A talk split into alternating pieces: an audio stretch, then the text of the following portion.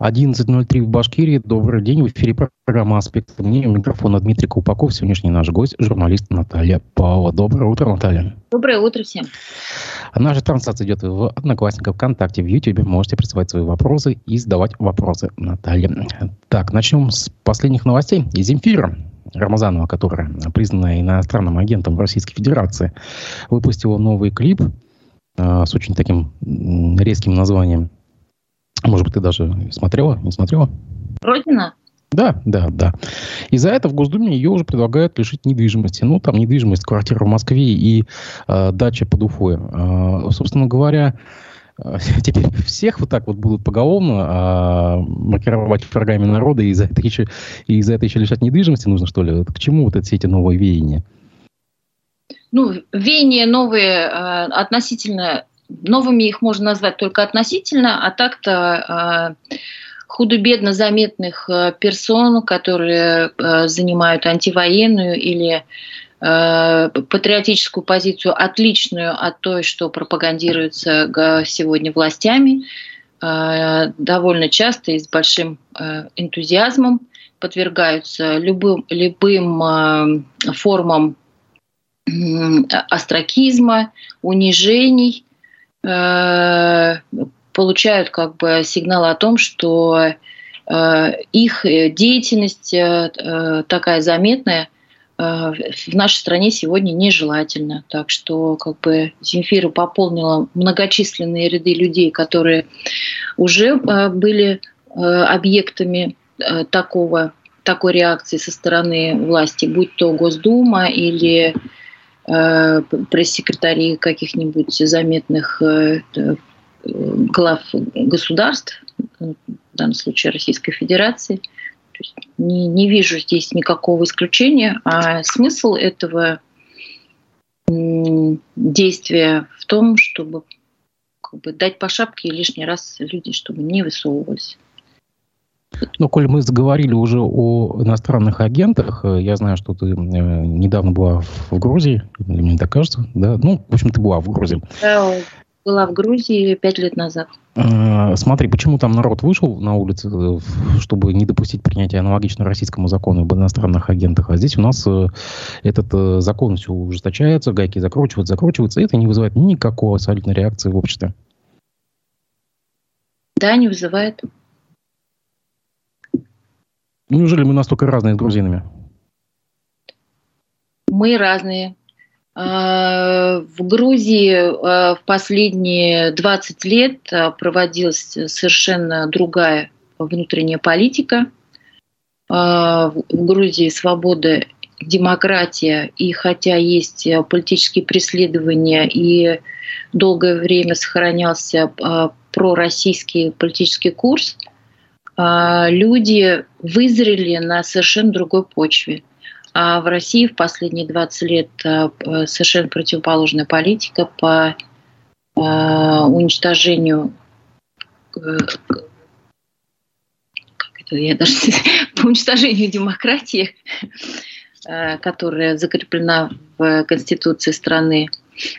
И ну, как бы год от года вот это культивирование страха, э, теперь уже не только за себя, но и за детей, э, дало свои плоды. Кроме того, э, по моим ощущениям, российское общество и в целом более консервативно, потому что в Грузии был взят курс на Европу в последние годы. Очень активно пропагандировались европейские ценности, и люди стали совершенно другие. То же самое и в Украине, и во многих других странах. В России был курс э, на, э, я не знаю куда, но по моим ощущениям, больше в сторону Китая или КНДР. Поэтому э, и без того как бы большой пласт консервативного и малообеспеченного общества вот внял, внял таким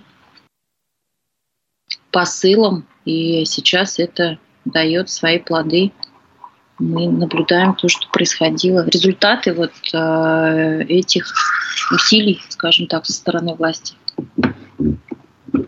А сегодня появилась, кстати, видеозапись, интересно, от неких э, анонимных э, русскоязычных граждан, Грузии, которые заявили, что их там притесняют, что вот эти все э, митинги это якобы новый такой э, Укрмайдан, и они обратились с призывом ввести войска э, на территорию Грузии, ну, то есть с призывом к Минобороны России для того, чтобы немедленно ввести войска в Грузию и спасти их от притеснения. Ты когда там была, ты э, видела какие-то нападки э, на тебя, как на русскоязычную? Какие-то притеснения, может быть?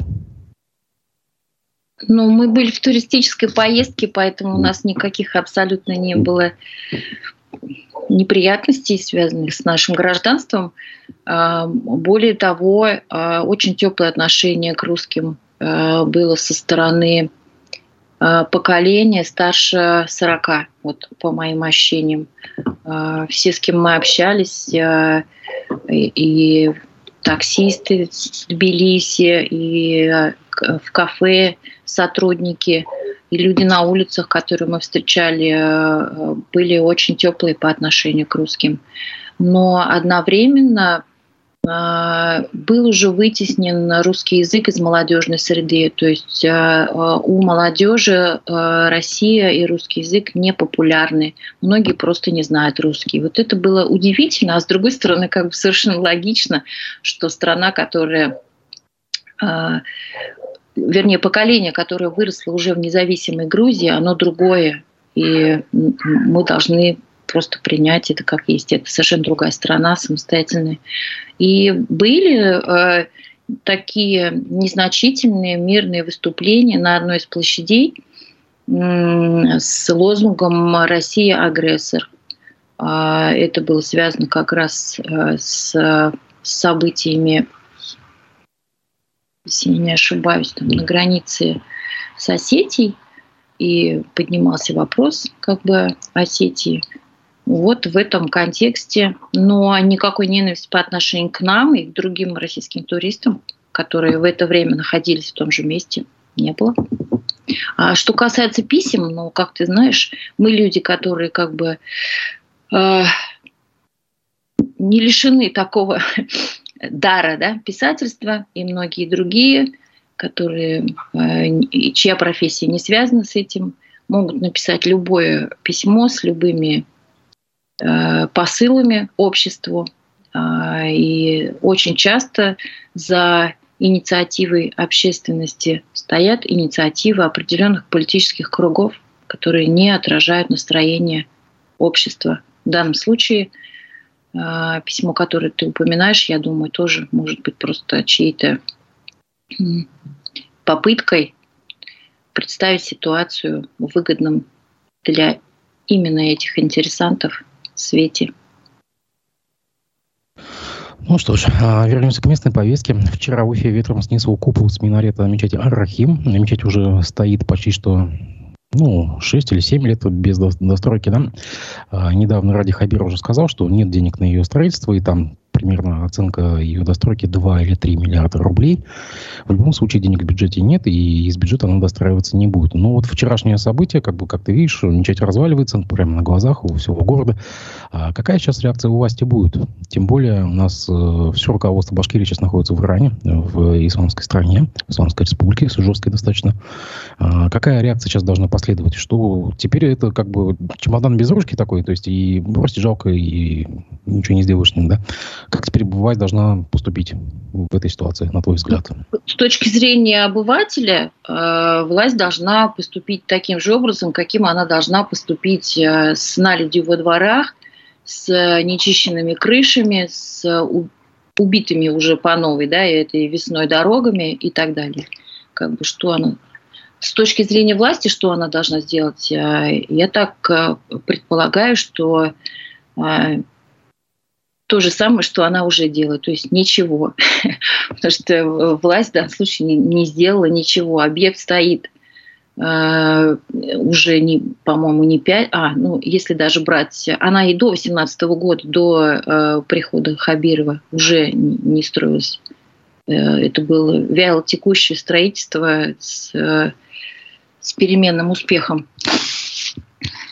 Что она должна сделать, по моему мнению, она должна ее Э, как и заявляла многократно, э, забыв о политических обидах, собрать э, в нужный момент это, как показывает практика, власти умеют делать, собрать деньги, э, какие бы то ни было, естественно, не бюджетные, и достроить этот объект, потому что то, что сейчас ним происходит, выглядит, выглядело бы символично, да, но если задуматься, то происходящее выглядит очень логично, что вот этот развал, который мы наблюдаем, и деградацию э, системы управления, она очень э, показательным образом выразилась вот э, на примере мечети, где пусть и сильного ветра было достаточно, чтобы снести колокольню.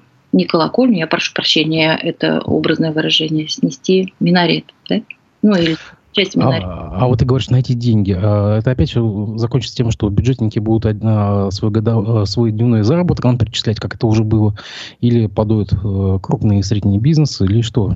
Бюджетников там много не возьмешь, но у нас ведь есть а, несколько фондов, а, из которых финансируется спорт, а, а, культурные проекты. И не знаю, сколько денег там сейчас, но раньше речь шла о нескольких миллиардах рублей в год. Это фонд, в том числе целевых проектов, куда отчисляют деньги крупные предприятия. Помнишь, да? Есть такой. Был такой, я думаю, он и есть. Есть ну, я не знаю, как обычно эта власть собиралась. Наверное, с бюджетников много денег не возьмешь, и практика это дурная. Но напрячься и какие-то деньги найти, тем более заявление о том, что такие деньги есть, и что такие деньги будут, и новый фонд какой-то создавался в поддержку строительства мечети. Либо э, признайтесь, что стройка непосильная, законсервируйте ее так, как требуют э, градостроительные нормы. Сделайте купол из чего-то, пусть этот объект просто не разрушается. Если уж как бы возьмите на себя ответственность, признайте, что в ближайшие несколько лет возможности достроить э, памятник не будет. Пусть он сохраняется до тех пор в законсервированном грамотном виде, до тех пор, пока не появится руководитель, который сможет найти деньги на это, или не изменится экономическая ситуация в регионе. А, новость, которая сейчас пришла на ленту коммерсанта, уфимского коммерсанта, членам марксистского кружка из Уфы предъявлено окончательное обвинение. Ну, ты наверняка в курсе этой истории. Среди обвиняемых э, действующий депутат Крута Дмитрий Чувилин. А, им предъявляют такое огромное количество экстремистских террористических статей, что даже я представляю, какие, сложно представить, какие будут сроки. А, в общем, сами обвиняемые вину не признают, но по версии следствия с 19 по 22 год подозреваемые были участниками террористической организации, которая планировала насильственное изменение конституционного строя России. Ну, ты, как бы, наверное, общался с депутатом Чувилиным. Можно его, в принципе, заподозрить э, в том, что он хотел быть, э, что он хотел свергнуть конституционный строй. Э, напомню, что в мае прошлого года Росфинмониторинг внес Чувилина, Дмитриева и Матисова в перечень террористов и экстремистов. Уже до приговора внесли? Не как кандидатов, а прямо как уже... Нет, все уже внесенное, да. А, но с Дмитрием Чувилиным, э, пока мы общались э, по работе э, на протяжении ряда лет, пусть это было не плотное общение, но мне кажется, я могу делать какие-то выводы о людях даже по такому неплотному как бы контакту. И никогда ощущение похожего на то, что ты упоминаешь сейчас, не что, как говорится, не предвещало в нем э, личности, похожей на экстремиста и, и тем более на террориста. Хотя я, честно говоря, пока не очень понимаю, судя по делам, которые признают людей экстремистами и террористами, какую разницу вкладывают э, вот в эти два понятия. А, Э, в, я, мы наблюдаем в стране огромное количество политически мотивированных дел. В данном случае мне совершенно непонятно, если в случае с Лилией Чаншевой можно хотя бы вообразить... Наталья, можно тебя секундочку? Извини, пожалуйста, прибиваю. Там с телефоном. Реши вопрос. Кто-то очень пытается, наверное, опять из какой-то колонии хотят узнать что-то. А, да, прошу прощения. А, на чем я остановилась? Да, если в случае с Лили Чаншей, которая была действительно э, ярким представителем признанного тоже экстремистами, экстремистами да, штаба э, Алексея Навального, э, и могла поднять за собой людей, э, вот, чем так был опасен для спецслужб э, и силовых структур господин Чувилин, мне совершенно непонятно. По моим ощущениям, он был настолько политически безобиден, что не стоило бы и тратить времени на вот, э, возбуждение такого уголовного дела. Мне, я до сих пор, я, я не знаю, куда он, в какую он мог историю влезть. Для меня совершенно, как бы, по моим ощущениям, никаких оснований для закручивания в отношении Чувилина – Э, каких-то красивых э, вот этих ухищрений со стороны силовиков не было. Это ну, не кажется просто, что это вот такой способ э, снять с него мандат? Ну, хотя, в принципе, уже перевыборы скоро. Но можно было это сделать каким-то внутрипартийным путем. Я не думаю, ну, я не знаю, как, может быть, есть действительно какие-то тем более, ну что там осталось? А кому передали мандат сейчас? Никому не передали до решения суда же нет еще. То есть он... Была такая, то достаточно было его э, упечь в СИЗО и уже передать мандат внутри партии. Я думаю, такие вопросы решаются просто вообще на раз. Или придумать еще кучу каких-то причин таких в рамках регламента это сделать. Нет, я не думаю, что речь в мандате. И вообще в госсобрании он не, не был э, супер оппозиционером такие довольно невинные ремарки. Я думаю, что либо, а, как это часто происходит, э, нужно было красиво э, упаковать какой-то кейс с ярким названием «Марксистский кружок», и тогда как бы это э, кому-то поможет продвинуться по карьерной лестнице. А, либо Дмитрий мог насолить каким-то образом, о котором мы с тобой не подозреваем. Я боюсь, что мы можем об этом и не узнать, и если этот процесс, так же как и процесс Лили Чаншевой, будет закрыт, проходить в закрытом режиме. Тебе не кажется странным, что Компартия не вступилась за своего члена и даже как-то не делает публичных заявлений? И мало того, у нас был в эфире тот Юченко, он, ну, конечно, повозмущался, что марксистский кружок там считает какой-то террористической организацией, хотя в этом ничего плохого нету а, у них, коммунистов. Но при этом, как бы, он... А Маркс сути, тоже включен в перечень террористов? Не знаю, вот Карла Маркса не знаю, вот на самом деле включили, не включил раз в мониторинг, еще неизвестно. Но так или иначе, Компартия не предпринимает ничего для спасения Чувелина. По крайней мере, и из того публичной плоскости, что мы сейчас наблюдаем. Ну, что тут можно сказать? Компартия, э, по-моему, не знаю, у кого, если были какие-то иллюзии, давно уже не является э, такой самостоятельной политической величиной, по крайней мере, в последние годы, так что ожидать от нее каких-то телодвижений, которые будут э, расценены силовиками как опасность, наверное, тоже не стоит. Осторожничают э, они уже давно, наверное, э, в, в другой Э, политической, внутри политической ситуации партия могла бы заявить себе как э, э, об альтернативе Единой России, но в последние годы она больше напоминает такой, как это называется там, ячейка, да, единороссов. Вот думаю, что ну, меня не удивляет, что коммунисты не вступились. И у коммунистов есть не, не, я, когда я говорю коммунистов, у руководителей как бы и регионального отделения, и у Риском, ой, э, и у ЦК, наверное, да, вернее, у кураторов э, башкирского отделения на э, Чувилина ну, по крайней мере, я так думаю, должен быть зуб еще с момента того, как он выдрал этот мандат. Они же не хотели ему передавать.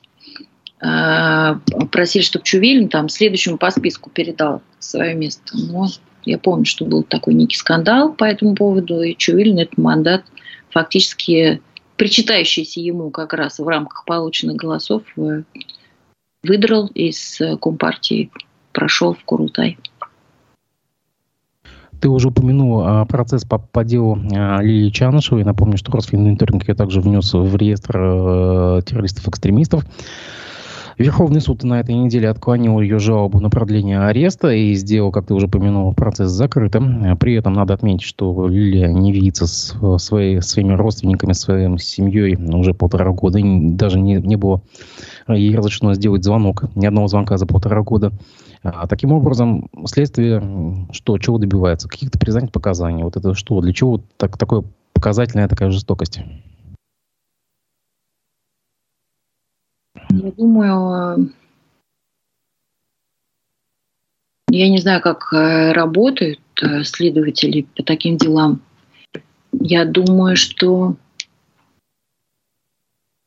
по умолчанию э, дело политически мотивировано, опять же, на мой субъективный взгляд, по моим ощущениям, по моему убеждению,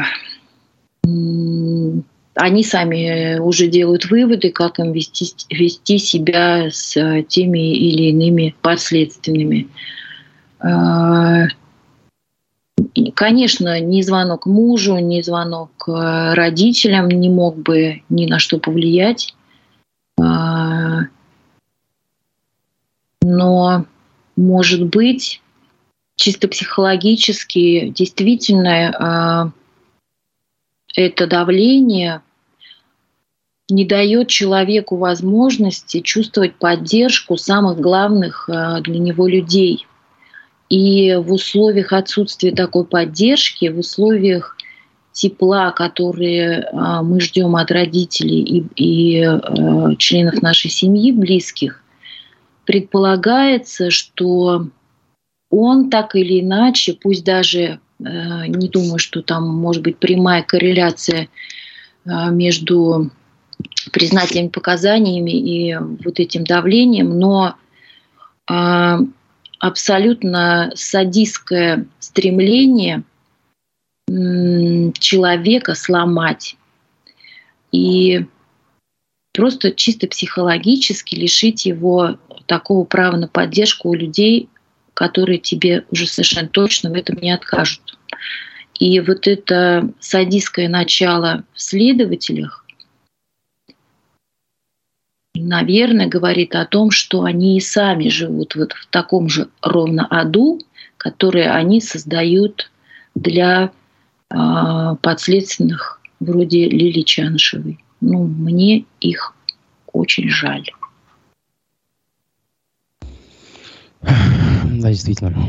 Ну, давай также другим темам. В Башкирии суд обязал Росгидромет профинансировать и оборудовать в девяти городах стационарные посты наблюдения за состоянием атмосферного воздуха. Собственно говоря, мы с тобой даже эту тему перед Новым годом обсуждали э, на примере Стертамака и Салавата, да. Ну, вот теперь дело дошло уже до судебной плоскости, уже э, суд обязал Башгидромет э, оборудовать такими постами несколько, несколько городов, где есть выбросы.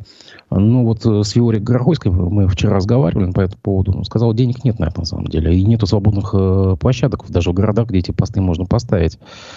Э, на твой взгляд, как это сейчас проблема может решиться, если тут намечать-то не могут деньги на консервацию выделить, а уж тем более на мониторинг за состоянием атмосферного воздуха?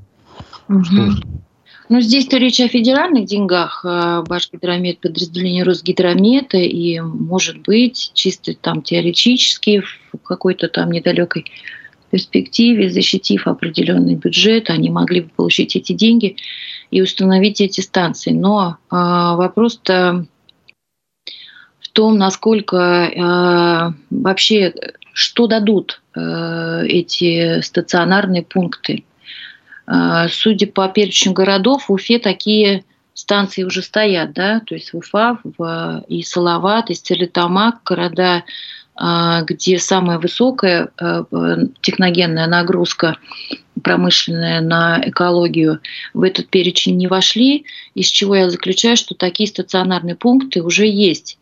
И я не припоминаю ни одного серьезного кейса, когда бы вот эти замеры привели бы к какому-то расследованию, а, к судебным процессом по взысканию ущерба с предприятием, с предприятий, наносящих ущерб экологии этих городов, или к их снижению. Напротив, а, мы живем в этом городе и знаем, что как минимум раз а, в сезон, а, а иногда и каждую неделю с пятницы на субботу с Черниковки идет страшеннейший духан, доходит до центра города по розе ветров и до Сипайлова, и мы просто лишены возможности дышать э, чистым воздухом. И я не помню, чтобы Э, жалобы, которые мы направляем э, в Росприроднадзор, и в Башгидромет, и в МЧС, изменили бы эту политику.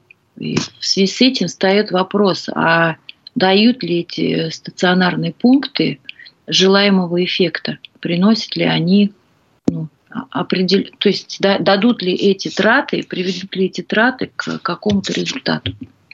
Хотя, ну, пусть стоят. Я не против, если такие станции будут и будут фиксировать, и это хотя бы в каких-то архивах э, накопится информация о, загрязнении, о реальной, как бы, если они реально будут работать, реальной нагрузки на экологию этих городов. Хотелось бы, чтобы процесс не ограничивался исключительно замерами. Да, вопрос о том, о применении этих данных. То есть вот накопят они, допустим, данные по выбросам каких-то веществ. И что дальше с ними делать? Кто пойдет в суд? Кто-то вообще пойдет в суд? Вот в этом уже вопрос на самом деле. Помнишь, была история еще, когда президентом Башнефти был Александр Корсик, а Башнефть сама устанавливала, как она говорила, за свои деньги вот эти станции мониторинга воздуха. Но это было немного э, комично, потому что как бы кто заказывает музыку, тот ее играет, да? И я даже не знаю, были ли, был ли доступ к этим данным у кого-то, есть ли он сейчас, используются ли эти станции. В общем, установить, возможно, установили, но какого-то эффекта мы не заметили. Да, ну, по всей видимости, не Уфе может быть даже проблема. Здесь министр природопользования экологии Ниас признал, что на предприятие Стерлитамака и Салавата приходится 20% промышленных выбросов в Башкирии. Я думаю, что... Вот, э, на транспорт? Нет, нет, нет, промышленных выбросов именно, вот, заводы. А, в общей доле промышленных выбросов? Да, да, да, да, да. То есть э, Южный промузел больше всего задыхается. Ну вот там-то как раз... Ват это, я не знаю, я вообще не представляю, как люди там живут. Там даже мимо проехать страшно. Давай затронем дело Башспирта. Уже месяц в публичной плоскости обсуждаются некоторые э, выемки, изъятия или обыски, как это можно назвать. Особенно, особенно делается акцент на некоторых э, закупках для нужд предприятий. Якобы вот эти вот роялти от водочных э, брендов который закупал Башспирт, вставится в вину. Вот сейчас я также на коммерсанте читаю, что и УФАС подключился уже к, к этому делу. Э, что-то тебе известно по этому поводу? Ведь там, в принципе, э, под прессинг попали все, даже Евгения Минибаева, пиарщица предприятия, казалось бы, хотя бы. Уж кто-кто, а она-то за что. И в упрек ставится и аренда вот этих вот коттеджей, не коттеджей, а вот этих домов-памятников там на Ленина, да, еще что-то. А что тебе известно по этому поводу? Мне известно ровно то, что известно тебе и меньше, потому что я не помню, чтобы а, имя Жени Минибаевой упоминалось а, в связи с уголовным делом, с расследованием, которое, как я понимаю, начато вот прямо только сейчас по статьям превышения полномочий мошенничества растрата на сумму около 4 миллионов 400 миллионов рублей, да, который состоялся в течение 19-20 годов. А, а, из того, что я могу сказать по этому поводу, а, Конечно, было удивительно, что после смены менеджмента Башнефти в 19 если мне память не изменяет, году, компания с большим размахом и с большой скоростью начала свое преображение. Из колхозной, э, незаметной на рынке э, российском компании с консервативной политикой, с э, скучными магазинами, совершенно в, в даже не уровня пятерочки, да, с этой фирменной сетью, она э, стала превращаться в какое-то, получать какую-то красивую э, обложку. Э, и по размаху было видно, что денег э, на эти цели направляется немало. То есть э, э, Башспирт был инициатором проведения крупных алкогольных форумов. Башспирт в то же время, хотя еще при старом менеджменте запускал да, новый завод, а это очень большие вложения, и компания отвлекала деньги, насколько я понимаю, только свои. И даже если были заимствования, то рассчитывалась она за счет чистой прибыли, с этим чистая прибыль снижалась. Как бы красивая обложка требует больших денег. Что там накопал следствие, я сказать не могу. Лично мне, как э, э, и на тот момент э, еще, я не помню, я уже работала или нет, Э, мне нравилось то, что делает компания с собой э, и как она это делает. И зная профессионализм э, Евгении Минибаевой, у меня нет никаких сомнений, что если решение о каких-то тратах, а я думаю, что принимала не она их, но я работала, ты просто упомянул Женю, я хочу сказать о Жене. Профессионала с такой компетенцией, который умеет за условные копейки получить максимальный результат, я больше не знаю. Но а что касается самой компании, то ведь это госкомпания, и все решения принимает совет директоров, куда входят, как ты знаешь, представители профильных ведомств. Я не и сейчас не помню, какой совет директоров, какой состав совета директоров был в момент принятия решений, но председателем совета директоров совершенно точно был э, Сидякин, э, на тот момент глава администрации э, главы Башкирии, э, и по-моему, если меня память не изменяет, я лично видела на заседании Совета директоров э, руководителей Минсельхоза и Госкомитета по торговле. Так что эти решения о больших тратах, я предполагаю, но, может быть, в рамках их корпоративных стандартов было иначе, принимали не, не только руководители Башспирта, но и, скорее всего, Совет директоров. Ну, это часто так бывает. Не знаю, как это было в Башспирте. Ну, мне нравилось, что Башспирт э, выходит из какого-то вот этого перманентного э, образа какой-то скучной компании. Ну, нам, журналистам, всегда нравится, когда появляется что-то яркое в информационной повестке. И вот Башспир в данном случае был таким представителем, э, пусть и государственного, но бизнеса в регионе – что там. Но при этом, как ты знаешь, естественно, никакие э, компании, э, которые идут немножечко э, поперек течения, да, как бы вот принято не высовываться. И это прям вот такая популярная политика среди представителей госсектора. Э, наверное, вот выход из этой привычной зоны, он э, получает и какое-то неприятие, да, то есть можно себе очень много нажить э, недобро, э, недоброжелателей, врагов, а, и это могло сыграть, ну, то есть вот после того, как уже сменился менеджмент, а, сыграть какую-то роль. И плюс, как ты помнишь, был очень серьезный скандал Су-10, а, в котором, на мой взгляд, ваш спирт себя повел очень странно. То есть заказав работу, отобрав подрядчика на э, работы по строительству нового вот этого спиртового завода в Булгаково, в конечном итоге компания, э, э, сославшись на многочисленные э, недоработки, косяки, отказал платить гигантскую сумму денег своему генеральному подрядчику. И вот этот кейс он тоже, наверное, мог отыграться впоследствии на... Ну, хочу сказать, что э, врагов нажить менеджмент себе вполне мог. Хотя мне, не вдаваясь как бы вот в эти э, сделки, э, было очень симпатично э, вот, наблюдать за тем, что происходит. Я застал самое начало процесса, когда работал в коммерсанте. Первый, как первый год, наверное, вот этого ребрендинга Башспирта. Чисто визуально мне нравилось то, что происходит.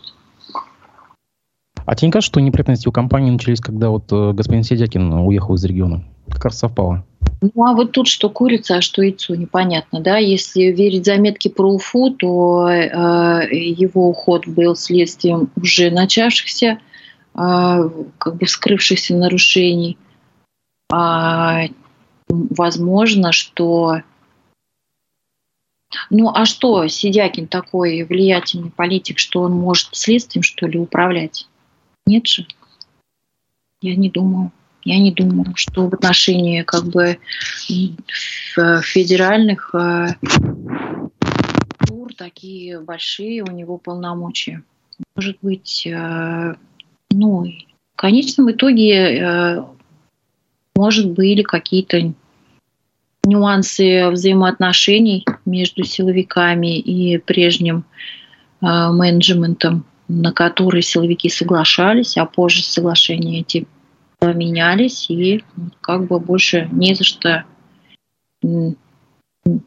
нечем крыть, да, не знаю. Масса версий. А, любая госкомпания – это, конечно, муть, потому что государство как собственник э, такой, то ли он есть, то ли его нет если частное лицо и частная компания а, конкретно призвана приносить доход а, своему владельцу, то когда речь идет о государстве а, и доходе, который получает государство, государство слишком размытый собственник, чтобы перед ним отчитываться. Поэтому любая госкомпания, деятельность любой госкомпании по практике моей работы полна, сопровождается очень многократными непрозрачными э, инстру инструментарием непрозрачный и зачастую неэффективный, как выясняется, э, инструментарий при управлении. То есть э, на обогащение менеджмента или связанных с ним структур, на обогащение чиновников. Ну, госсектор, он такой, к сожалению. А, давай к международным новостям. У нас сейчас делегация Башкирии находится в Иране. И Андрей Назаров э, здесь сделал заявление, он отметил, что республика может перенять у Ирана, цитирую, опыт построения независимой экономики в условиях санкций. Далее еще цитата. Одна из целей нашего визита в Иран – это осмотр результатов страны, которая несколько десятилетий находится под санкциями и без внешних инвестиций создает конкурентоспособные на мировом рынке товары. Нам важно перенять опыт, позволяющий достигать высоких результатов. Наташ, я хотел тебя спросить, ты какие-то иранские конкурентоспособные на мировом рынке товары знаешь? Э, и вообще, то есть нас к чему готовят э, десятилетиями нахождения под санкцией? То есть мы Иран-2? Ну, как говорится, флаг в руки, Андрей Геннадьевич. Э, я с психологической точки зрения вас очень понимаю. А, хочется узнать. Мы же все сейчас находимся в состоянии критической неопределенности и не знаем, какое будущее нас ждет. Так что вот у Андрея Геннадьевича, участника башкирской делегации, есть уникальная возможность а, понять и подготовиться к тому, что произойдет а, с нашей страной через спустя годы применения санкций западных недружественных государств. Мне Иран маленькая страна, и э, к чему они могут, э, какой опыт, опыт перенимания опыта преодоления санкций, какой опыт, э, э, я не знаю. Ну, он, наверное, должен был что-то сказать, как бы, а так как вот э, больше опереться не на что, э, спичрайтеры подобрали вот такую его интонацию и ожидание от этого визита. Ну, а тебе не кажется, что за этой фразой просто крик отчаяния? Я так понимаю, что э, э, э, чиновники наши сейчас тоже стеснены в выборе географии своих визитов.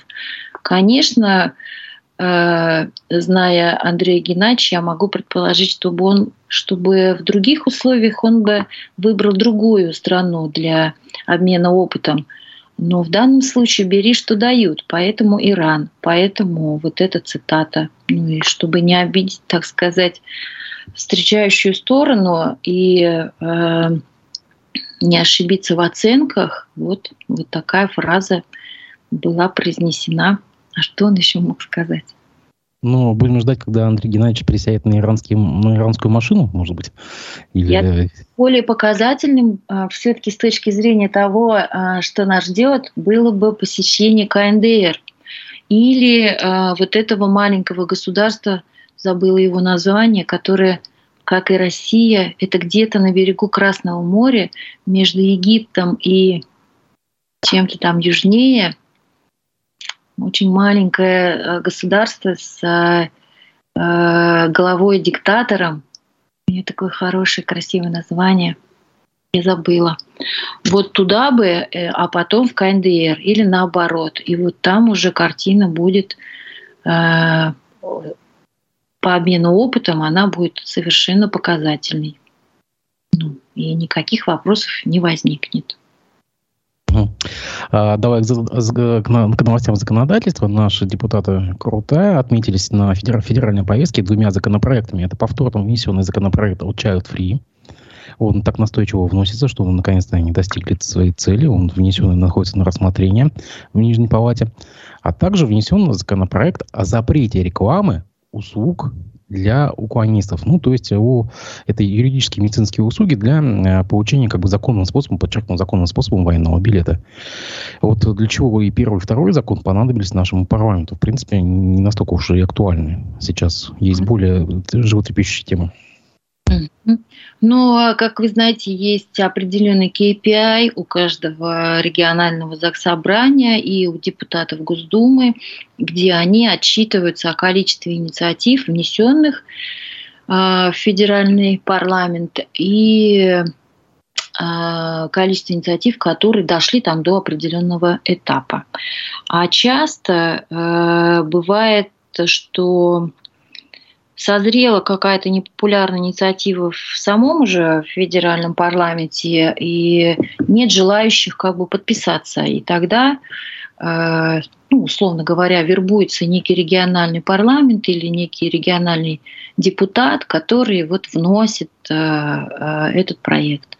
В данном случае я не знаю, была ли Эльвира Айткулова инициатором инициативы по запрете пропаганды э, идеологии, да, я не знаю, child-free э, среди несовершеннолетних, а именно об этом, как я понимаю, идет речь.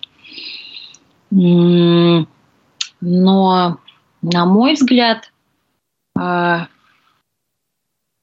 если как бы это не то, о чем я говорила выше, то с, с моей точки зрения, э, ну, принять сейчас э, можно любой закон, да, и как бы это запретительная политика, которую так любит Госдума, запретить одно и запретить другое. Э, это, ну, такой тренд последних лет, э, и э, как бы вот это, что там, там было очень интересное основание прописано. Чем же так плоха идеология child free, и это было вот такая формулировка. А, значит, вот эта пропаганда среди несовершеннолетних ведет к деградации общественных институтов, по всей видимости, имеется в виду семья, да, и формирует обстоятельства да, для депопуляции. Депопуляции. Депопуляции. А, таким образом, а, авторы хотят сказать, очевидно, что пропаганда идеологии child-free у детей а, младше 18, да, совершеннолетие у нас 16 или 18 наступает, должна неким образом сформировать у них, сформировать у них осознанное нежелание заводить детей. Но практика моих 50 лет, которые я живу э, в этом мире, показывает, что не формируются установки на основании э, пропагандистских высказываний, я не знаю, у кого, читают ли дети э, 10 лет э, посты, где им говорят, что не надо заводить детей, да, потому что вот просто зашибись жить для себя. Потому что дети воспитываются в семьях. И э, все ценности, которые усваивают дети, э, большей частью они усваиваются в семьях. А, и если в семье не пропагандируется э, child-free, если в семье здоровая атмосфера, то ребенок эту идею не перенимет, не, не, пере, не, пере, не усвоит. А, а если а, в семье обстановка проблемная, то у него, если ребенок подвергается насилию, а, если его травмируют, у него вполне может сформироваться такая установка. А, я веду к тому, что запретом на распространение такой информации эту проблему, вернее, сформировать, повлиять на формирование а, человека нельзя. Вот. Поэтому ну, нужно э, заниматься причинами, а не следствием.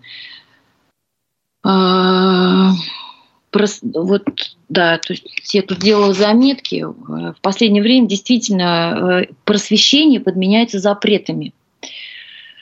Очень жаль, что как бы такой тренд у нас, и что Эльвира Айткулова, в прошлом моя коллега и неплохая телевизионная ведущая, неплохая телевизионный менеджер, занимается такой ерундой.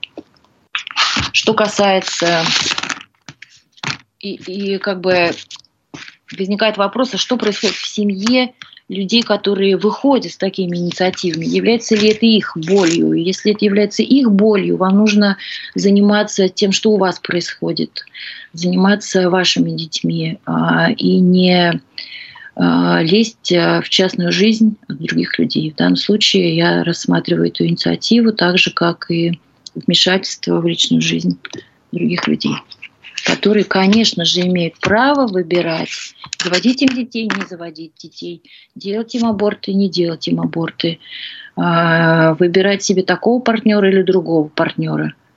Вот. Что касается а, поддержки юридического сопровождения а, легальных способов избежать призыва на службу в армию, то абсолютно те же пожелания. Есть спрос, будет предложение. А, создавайте, регулируйте атмосферу в стране так, регулируйте армию так, чтобы служба в ней не была предметом, объектом а, а, ночных кошмаров у призывников. Дети нужны, нужны для военкоматов. Да. А, давай за финалем твоими личными впечатлениями о том, как мы перезимовали первую зиму Мавлиева. Мы дожили до конца зимы, ну, как мне подсказывает погода. В принципе, кажется, уже снегопадов не будет. Как ты оцениваешь все-таки, вот, э, как мы прошли этот сезон, тем более у нас тут а, почти каждый день поступает новость о том, что с крыш буквально идут, лавины снега, падают сосульки огромные, просто гигантские сосульки. А, то есть и на земле, и в воздухе. Эта битва проиграна коммунальщиками. У меня ощущение, что любой мэр Уфы э, как бы терпит фиаско э, зимой. И я пока не вижу ни одного исключения из этого правила э, э после Павла Рюриковича Кач, Качкаева. Э, я как бы живу в обычном районе, и я вот а, сейчас разговариваю с тобой, вижу крышу пятиэтажки, где не чищен снег.